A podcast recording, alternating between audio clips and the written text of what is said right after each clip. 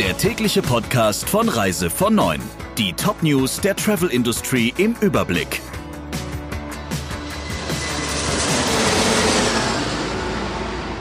Mit Friederike Breyer. Schönen guten Morgen. Nur 13 Prozent der Deutschen wollen in den kommenden Monaten privat oder beruflich fliegen. Wie eine Umfrage des Spiegel zeigt, haben 61 Prozent Angst, sich an Bord mit Corona anzustecken. Für die Fluggesellschaften dürften diese Umfrageergebnisse ernüchternd sein. Die Aufhebung der Reisewarnungen innerhalb Europas hatte bei Touristikunternehmen und Airlines Hoffnungen geweckt, doch noch von der Urlaubssaison profitieren zu können. Mit neuen Serviceleistungen will die Lufthansa Kunden in die Flugzeuge locken. Laut Spiegel plant die Airline an den Flughäfen Flughäfen in Frankfurt und München zusammen mit Partnern ein Testcenter zu betreiben, in denen sich Passagiere vor dem Abflug auf Corona untersuchen lassen können. Das Ergebnis liege binnen vier Stunden vor. Die Bundesregierung bessert bei Überbrückungshilfen für die Reisebranche nach.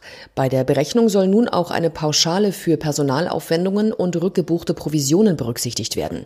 Zudem kann die Förderung der Höchstgrenze von 9.000 bzw. 15.000 Euro überschreiten. Grundvoraussetzung für die Förderfähigkeit ist ein erheblicher Umsatzeinbruch von mehr als 60 Prozent im Vergleich zum Vorjahr. Aus den bereitgestellten Mitteln können Unternehmen bis zu 80 Prozent der anfallenden Fixkosten begleichen. Der Präsident des Deutschen Reiseverbandes Fiebig zeigte sich dennoch enttäuscht. Es sei zwar begrüßenswert, dass der Bund die Definition der Fixkosten etwas breiter fasst, aber der Bund müsse in der Umsetzung des Beschlusses unbedingt klarstellen, dass mit Provisionen sowohl rückgebuchte noch nicht ausbezahlte als auch gestundete Provisionen gemeint sein, so der Verbandschef. TUI ist für seine Online-Kunden jetzt wieder telefonisch erreichbar, für die Reisebüros hingegen weiter nicht.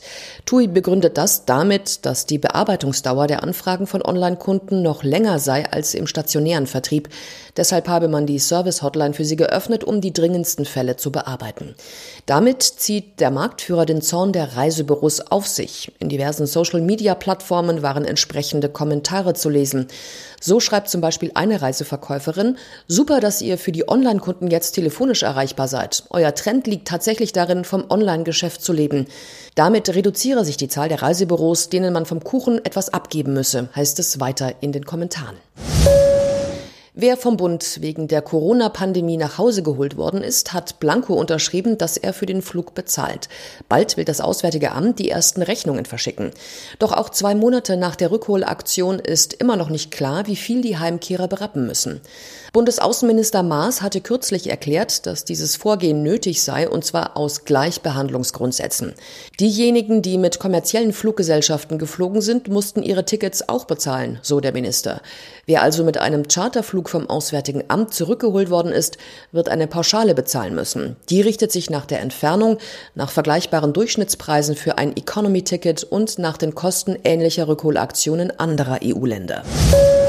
Wann sind wieder Reisen in die Türkei möglich? Darüber laufen derzeit die Diskussionen zwischen dem Bund und der Regierung in Ankara. Außenminister Maas hatte entschieden, die Reisewarnung für Drittländer zu verlängern und dafür viel Kritik geerntet, vor allem von der Tourismusbranche sowie von der Türkei selbst. Der Vorwurf, die EU-Staaten schotten sich nach außen weiter ab. Wie die Süddeutsche Zeitung schreibt, hat der türkische Präsident Erdogan wegen der Reisewarnung sogar persönlich mit Kanzlerin Merkel telefonieren wollen. Erdogan geht laut Bericht nach eigenen Worten davon aus, dass Deutschland den Touristen, die in die Türkei kommen wollen, den Weg nicht versperre. Gemäß eines Sicherheitskonzepts werden dem SZ-Bericht zufolge Gäste an Flughäfen und Hotelzugängen mit Wärmebildkameras überprüft. An Stränden gilt ein Sicherheitsabstand, anstelle von Buffets sollen die Mahlzeiten serviert werden. Es gibt außerdem freiwillige Zertifizierungsprogramme für Hotels, an denen unter anderem der deutsche TÜV Süd mitwirkt. Der Reise von Neuen Podcast in Kooperation mit Radio Tourism. Mehr News aus der Travel Industry finden Sie auf reisevon und in unserem täglichen kostenlosen Newsletter.